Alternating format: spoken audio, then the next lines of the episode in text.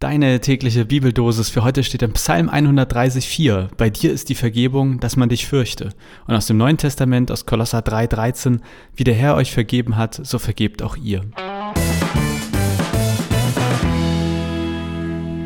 Ich muss mich gerade sehr zusammenreißen, dass ich euch hier nicht einen vortanze oder euch einen vorsinge. Wer es noch nicht weiß, ich schreibe seit, ähm, ja, echt, ich glaube, zehn Jahre sind es jetzt ziemlich genau mit einem guten Freund Musiktheaterstücke. Das ist eine Mischung aus Theater und Musical. Und wir sind gerade auf den letzten Metern von unserem neuen Stück. Und ich habe eben beim Duschen unser Abschlusslied auf maximaler Lautstärke gehört und seitdem läuft die ganze Playlist vom neuen Stück hier im Pastorat rauf und runter. Meine Freundin ist gerade bei ihren Eltern und immer wenn, sie, wenn ich hier alleine bin ähm, oder sie nicht da ist, dann wird laut gesungen und getanzt, aber pst, nicht verraten. Äh, und übrigens, ich suche auch noch Leute, die Bock haben, bei dem neuen Stück aufnehmen, hinter der Bühne mitzumachen. Geht wegen Corona erst 2021, aber meldet euch gerne jetzt schon bei mir. Äh, genug der Vorrede, jetzt zu den Losungen. Bei dir ist die Vergebung, dass man dich fürchte, steht da. Das ist ja irgendwie schräg, oder? Wieso sollten wir uns denn fürchten, wenn Gott derjenige ist, der vergibt? Ich habe dann mal wieder in meine Lieblingsübersetzung geguckt, die Basisbibel, und da steht, doch bei dir liegt die Kraft der Vergebung, dafür begegnet man dir mit Ehrfurcht. Und als ich das gelesen habe, habe ich gedacht, vielleicht ist das wie mit einem Richter. Ehrlich gesagt stand ich noch nie vor Gericht und äh, muss ich auch nicht, aber ich stelle mir das so vor, dass ich echt mit großem Respekt und mit großer Ehrfurcht vor diesem Richter stehen würde. Denn der ist ja derjenige, der mich verurteilen kann und freisprechen kann. Und ich glaube, so ähnlich ist das hier mit Gott gemeint. Gott ist der, der die Macht, die Kraft zur Vergebung hat. Und ja, das, ich kann mir das echt gut vorstellen, dass das eben dazu führen kann, dass wir ihn fürchten auf eine Art, dass wir Angst haben. Denn was ist, wenn er uns nicht vergibt? Was ist, wenn der Richter uns nicht freispricht, sondern verurteilt?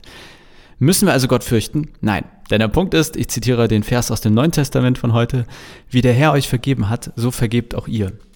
Bleiben wir erstmal bei dem ersten Teil. Gott hat dir vergeben. Der Richter hat gesprochen. Und das ist Jesus am Kreuz. Am Kreuz hat der Richter gesagt, ich biete hiermit allen an, die sich von mir den Freispruch abholen wollen, hier ist er. Also, ja, jetzt wird es ein bisschen komplex, glaube ich. Ich versuche das mal in einem Bild zu beschreiben, was ich mir spontan überlegt habe. Ähm, ich stelle mir das mit Jesus, dem Kreuz und der Vergebung, äh, zumindest mit Blick auf diesen heutigen Vers so vor. Da ist ein Richter in einem Saal und der hat beschlossen, dass er ab sofort allen, die vor ihm erscheinen werden, vergeben wird. Aber sie müssen vor ihm erscheinen. Er will hören, was sie sozusagen zu beichten haben, in Anführungszeichen. Und der Freispruch gilt nur, wenn der Richter es auch jedem direkt zugesprochen hat. Jetzt aus dem Bild raus. Jesus am Kreuz ist, als der Richter den Freispruch für alle beschlossen hat. Und deine Taufe ist, als du vor dem Richter erscheinst, oder wenn du vor dem Richter erscheinst und sagst, Ibims, ich will einen Freispruch erhalten.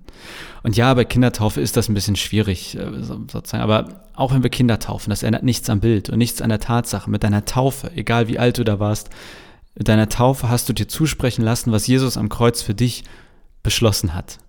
Dir ist vergeben, du bist frei. Und letzter Gedanke für heute, naja, bestimmt nicht, einer der letzten Gedanken für heute. Ich stelle mir das dann auch wie im Gericht vor. Der Richter hat dem Angeklagten vergeben und dann freut er sich und alles in erleichtert und dann sagt der Richter, ich will aber noch ein paar letzte Worte an dich richten. So, mein Lieber, ich war großzügig zu dir und ich erwarte, dass du jetzt genauso in die Welt gehst. Ich habe dir vergeben, also sei du gefälligst auch ein Mensch, der vergibt. So verstehe ich zumindest den zweiten Teil von diesem neutestamentlichen Vers, äh, wo drin stand, wie der Herr euch vergeben hat, so vergebt auch ihr. Daher habe ich heute mindestens zwei Ideen, was wir für den heutigen Tag mitnehmen könnten. Na, wahrscheinlich sind es drei. Entweder steht im Mittelpunkt dieser letzte Teil des Verses, dass wir rausgehen und dass so wie uns vergeben wurde, vergeben auch wir. Dass wir da vielleicht heute mal ein Augenmerk drauf legen. Aber vielleicht ist das Thema Schuld auch dran vielleicht trägst du da irgendwas mit dir herum, vielleicht ist heute dann so ein Tag der Erinnerung daran, dass wir einen Gott der Vergebung haben und du lässt dir das, nein, du hast dir das in der Taufe direkt zusprechen lassen oder kannst es dir in der Taufe auch direkt zusprechen lassen. Vielleicht ist für dich aber auch heute einfach nur ein Tag der fröhlichen Erinnerung. Ich bin frei, mir wurde vergeben. Und dann machst du es wie ich, drehst dir jetzt die Musik laut auf, singst aus vollem Herzen mit, tanzt durch die Wohnung und egal was die Nachbarn sagen, scheiß drauf.